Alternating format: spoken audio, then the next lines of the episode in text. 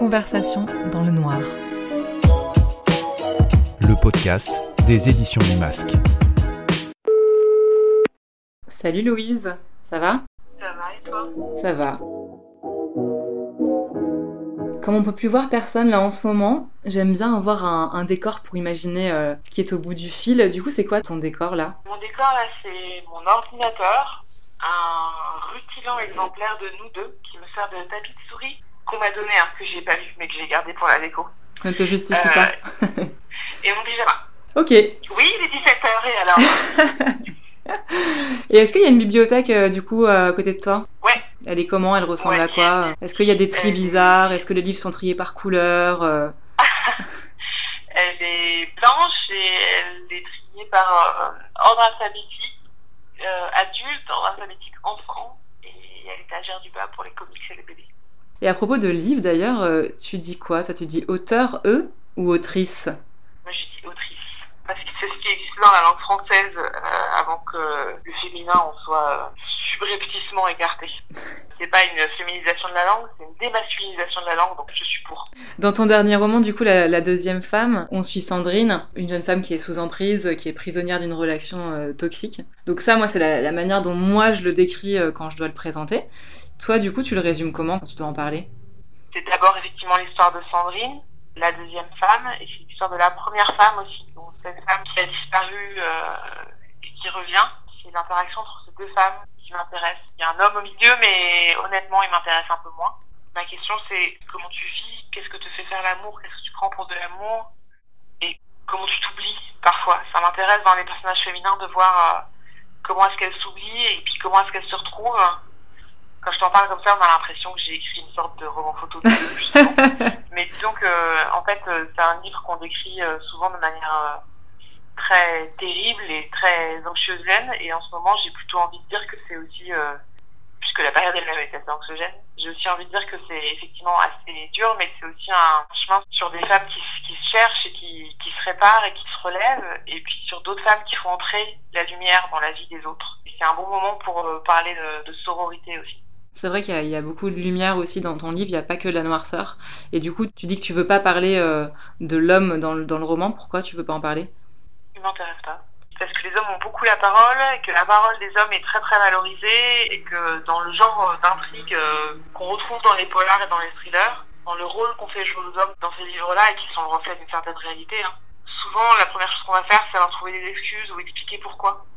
Tu vois, les faits divers, par Mm. exemple, continue en France à traiter souvent beaucoup comme des faits divers et pas comme des violences systémiques. Souvent beaucoup d'abord le point de vue du mec qui a coupé sa femme en tranches et puis qui a fait revenir les morceaux. On parle de crime passionnel encore. On dit euh, le pauvre, ivre de jalousie. il- D'ailleurs, c'est le, le principe du ivre virgule. Hein. En fait, euh, ivre virgule, ça excuse pas grand-chose.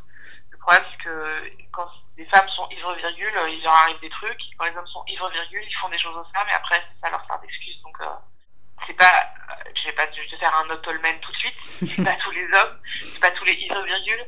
Moi, ce qui m'intéresse dans mes livres, au global, c'est pas de recréer des sortes de faits divers où la souffrance des hommes et, les raisons pour lesquelles ils pètent un câble qui, qui est mise en lumière.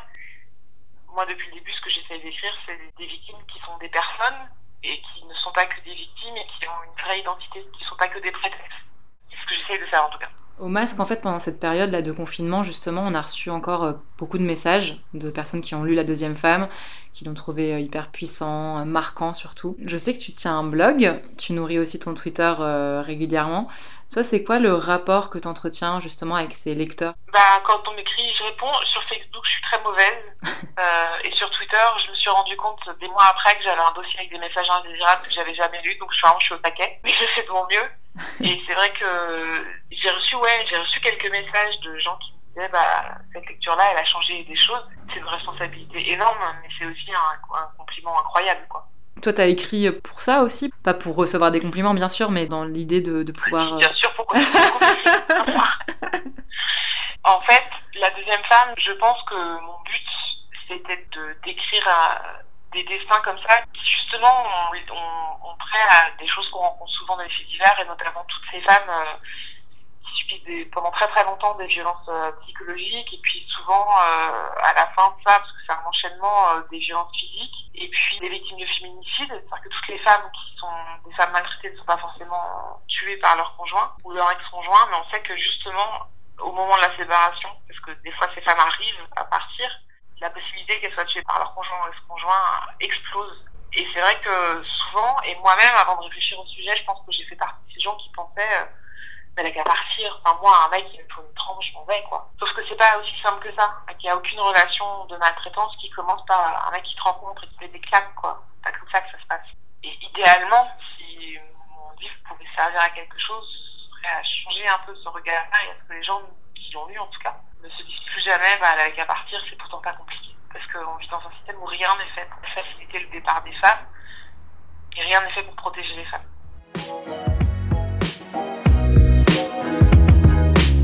Conversation dans le noir. Pour revenir à ton roman, du coup, La deuxième femme, on, découvre euh, plein de personnages féminins euh, très forts. Alors ça paraît cliché, mais c'est vrai. Euh, il y a Sandrine, donc cette femme qui, en tout cas, au début du livre, se déteste et semble prisonnière d'une relation toxique. Il y a Lisa, une des deux flics qui couvre l'affaire. Caroline, la première femme que tu évoquais, qui va ressurgir. On n'en dit pas plus pour pas spoiler. Et puis là, il y a aussi la, médecin qui suit Sandrine. Voilà, il y a beaucoup de personnages et comme tu disais, on sent vraiment cette sororité. Et est-ce que tu as envie de continuer d'écrire sur des, des, femmes et sur la violence qu'elles subissent aussi? Moi, j'estime, mais c'est une vision personnelle de cette question-là, qu'à partir du moment où tu as droit à une audience, c'est pas mal de s'en servir pour avoir un propos qui va aider euh, à niveler un peu plus par le haut, quoi. Peut-être prétentieux, mais c'est vrai que moi, j'aimerais bien arriver à écrire des choses euh, utiles. J'aimerais aussi beaucoup arriver à, des, à écrire des choses agréables à lire, hein, parce que c'est quand même euh, le but du jeu, ça reste des histoires. Moi, je suis pas sociologue, mais euh, ça me paraît assez incontournable, en fait, de créer des personnages féminins. Et ça me paraît assez incontournable de créer des personnages féminins complexes et forts. Et en fait, je trouve ça surprenant que on continue à me poser la question. Comme si des personnages féminins avec euh, plus de profondeur qu'une cuillère à soupe, c'était un truc exceptionnel. Mais les femmes sont complexes, Jean-Michel. Oui, tout à fait. Alors, euh, euh, ouais, c'est juste, c'est vrai que c'est une question, effectivement, je suis d'accord avec toi, ça, ça, peut paraître un peu bizarre de la poser, mais en même temps, c'est pas si bizarre que ça quand on voit. Bah, non, mais bien les sûr, personnages quand féminins. la production actuelle, voilà, dans la même manière dont on continue à écrire les femmes, à décrire mm. les femmes au cinéma, les rôles qu'on donne aux femmes, les, mais c'est vrai que en fait, dès qu'on se rend compte que les femmes font des choses, que les femmes ont toujours fait des choses, elles mm. font des choses, mais le moment où on te donne un peu d'audience, on commence à être surpris que tu bah, que aies un désir de qualité, que tu aies envie d'écrire des personnages profonds, que, que tu puisses te permettre d'écrire à la place des hommes, par exemple, alors que c'est des choses, j'ai l'impression qu'on demande beaucoup, beaucoup moins aux auteurs euh, masculins. Mais c'est vrai que du coup, euh, finalement, est-ce que écrire sur les femmes, c'est pas forcément écrire sur la violence, puisque c'est quelque chose qu'elles vivent au quotidien toutes? Euh, bah, J'espère que non. J'espère qu'il y a aussi des personnages qui peuvent vivre une vie euh, sans violence. Moi, j'écris aussi des choses pour les ados, pour les enfants. Tout n'est, pas. Alors, je sais que la, période n'est pas propre à l'optimisme. C'est pas qu'il dire le contraire, mais tout n'est, pas noir et tout n'est pas, tout n'est pas sombre. Mais par contre, ce qui est vrai, c'est que quand j'écris des romans pour adultes, je pense que euh, le quotidien d'une majorité de femmes est euh, parasité par des formes de violence pas forcément des formes de violence que tout le monde pourrait s'accorder à reconnaître comme graves, mais euh, quand tu interroges les femmes autour de toi, tout, toutes ont subi euh, des choses. Le harcèlement dans la rue, ça fait partie d'un continuum de violence que subissent les femmes. Là, il y a de moins en moins de gens dans la rue. J'ai passé comme quoi le harcèlement en ligne était démultiplié. Et là, mais enfin, les mecs, vous voulez pas genre, je sais pas, prendre la viole de gants ou faire de coups, enfin, relaxez-vous quoi. Euh, il y a effectivement une dimension systémique que, aux violences que subissent les femmes. Là, j'apprends rien à personne. Et c'est vrai que je pense qu'une énorme partie de notre énergie au quotidien, et pour les personnes qui sont en tout cas socialement identifiées, comme femmes, se passe à euh, couper l'extérieur et puis essayer de se concentrer euh, pour aller d'un point A à un point B sans se faire alpaguer, sans se faire harceler. Si se fait harceler, s'assurer que ça dégénère pas pense qu'il faut que les femmes continuent de parler et qu'il faut qu'on continue de les entendre pour qu'elles expliquent euh, qu'est-ce que c'est que naître ou vivre dans un corps perçu comme féminin, avec toute la pression sociale que ça implique, et effectivement tout le potentiel de violence que la société fait peser sur eux. Après, tout à l'heure, je disais rien n'est fait pour protéger les femmes. C'est pas vrai, parce qu'en fait, moi, je rencontre en plus, au fur et à mesure que j'écris, plein plein de gens, des gens qui sont dans des associations. J'ai fait une conférence super chouette il y a pas longtemps au Grand Contrôle sur le féminicide avec une avocate euh, qui est spécialisée dans la défense des femmes victimes. Il y a plein de gens qui sont là et qui considèrent les femmes comme des êtres humains. Donc, j'ai envie de te dire, euh, tout n'est pas perdu. On s'accroche. Ça va arriver. On est qu'en 2020 finalement.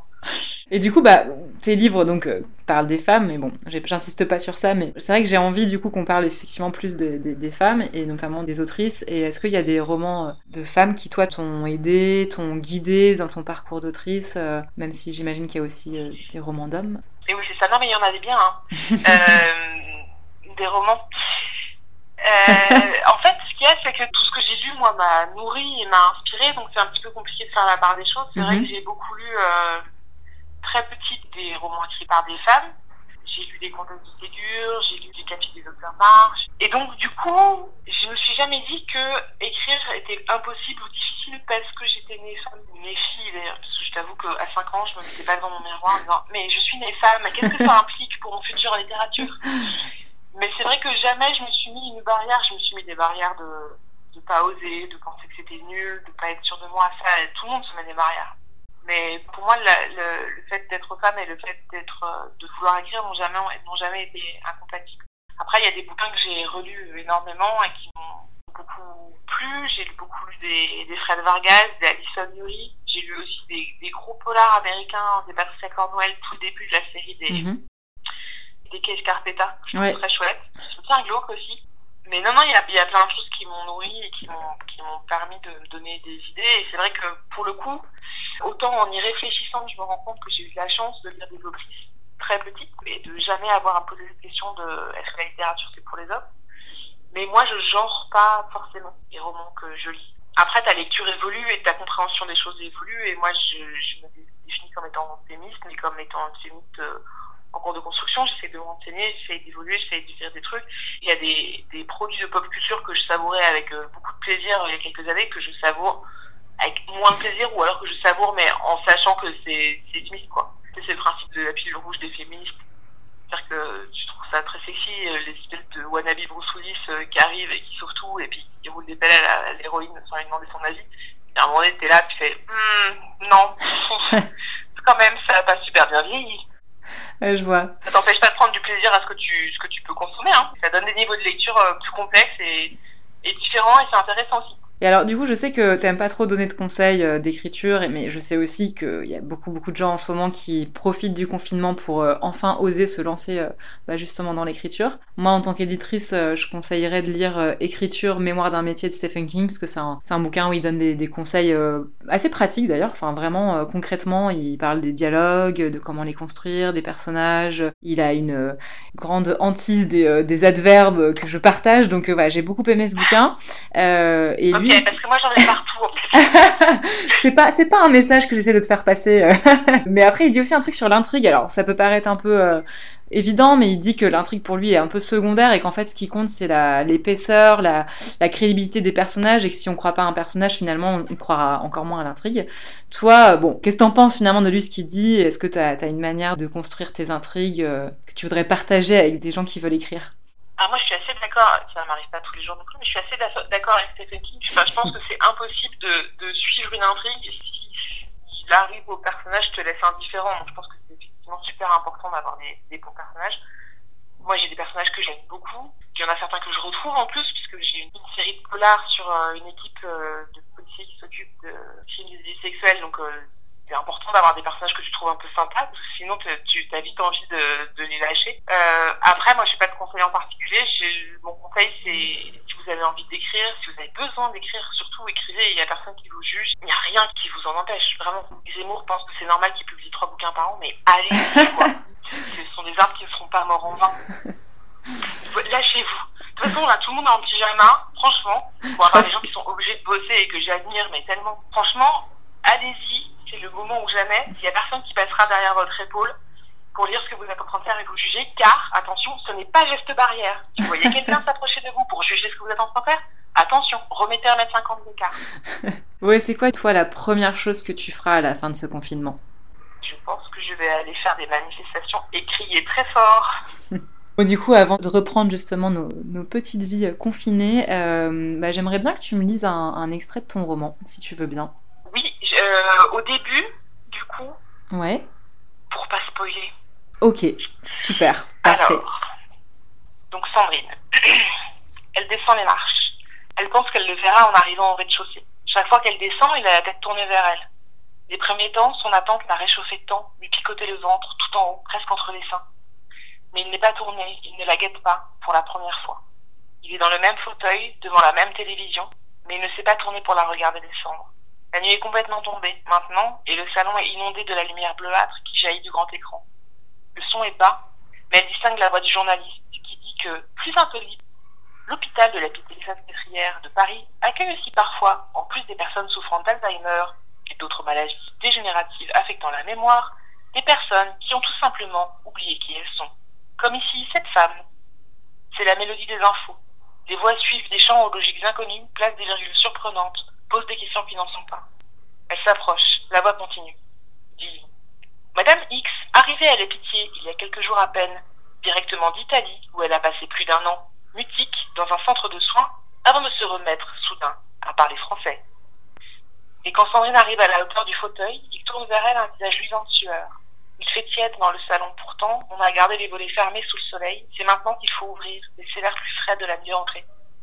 Elle va lui demander si c'est ce qu'il veut faire, si elle peut ouvrir. C'est chez lui. Elle demande, malgré le bol à son nom dans le placard et ses chaussures dans l'entrée, elle, n'ose toujours pas dire chez nous, chez moi. Mais il ouvre la bouche, alors elle se tait. Il dit, c'est elle, c'est elle. La voix est atone, inconnue. Parfois, quand il n'est pas d'accord, il parle tendu et elle n'aime pas cette corde raide qui rend ses mots redoutables. Sauf que là, c'est encore autre chose c'est elle qui? demande Sandrine. Sur l'écran, un visage de femme. Elle est brune, son visage est dessiné avec rigueur. Elle fume adossée à un pilier de pierre dans une cour arborée. Le lieu semble imposant, ancien. Elle a le cou haut, long. L'ombre accroche à ses clavicules, à ses épaules sèches. Elle a des seins ronds. Quand elle lève la main pour porter la cigarette à ses lèvres, on voit son avant-bras, les plus que galbé. La femme sur l'écran est tout ce que Sandrine n'est pas, mais qu'elle connaît déjà. La femme sur l'écran est en photo sur le buffet, chez elle, derrière elle, dans un cadre jaune. Sandrine jette des yeux de naufragés sur le cadre, puis sur l'écran de la télé, un va-et-vient de dernière chance. Peut-être que ce n'est pas vraiment elle, c'est pas possible. Elle est morte, elle est disparue, elle est dissoute, elle est la place vide dans le lit, la mère absente. Qui? demande encore Sandrine, comme si Fermine de ne pas comprendre pouvait tout changer, tout annuler, comme si Fermine de rien pouvait encore l'aider alors qu'elle sombre, c'est trop tard. Et elle se voit déjà de nouveau seule dans le petit appartement où elle attendait de vivre, où elle se confisait lentement dans l'absence, l'absence d'un homme à elle. Ou pire que seule, ben elle ne sait pas quoi. Si, elle sait, répudier, renvoyer. Il va jeter Sandrine dehors, puisque l'autre est en vie. Si elle est en vie, elle va revenir. Si elle revient, il va la laisser, elle, Sandrine. Il n'y a qu'une place, elle vient de la perdre. Il va se débarrasser d'elle, de la moche, la grosse vache, elle. Il n'ose pas dire le nom, Sandrine non plus. Sur l'écran et dans le cadre jaune, la même femme, avec des yeux noirs qui avalent la lumière. La mère du petit, celle qui était là avant, celle qui était là d'abord,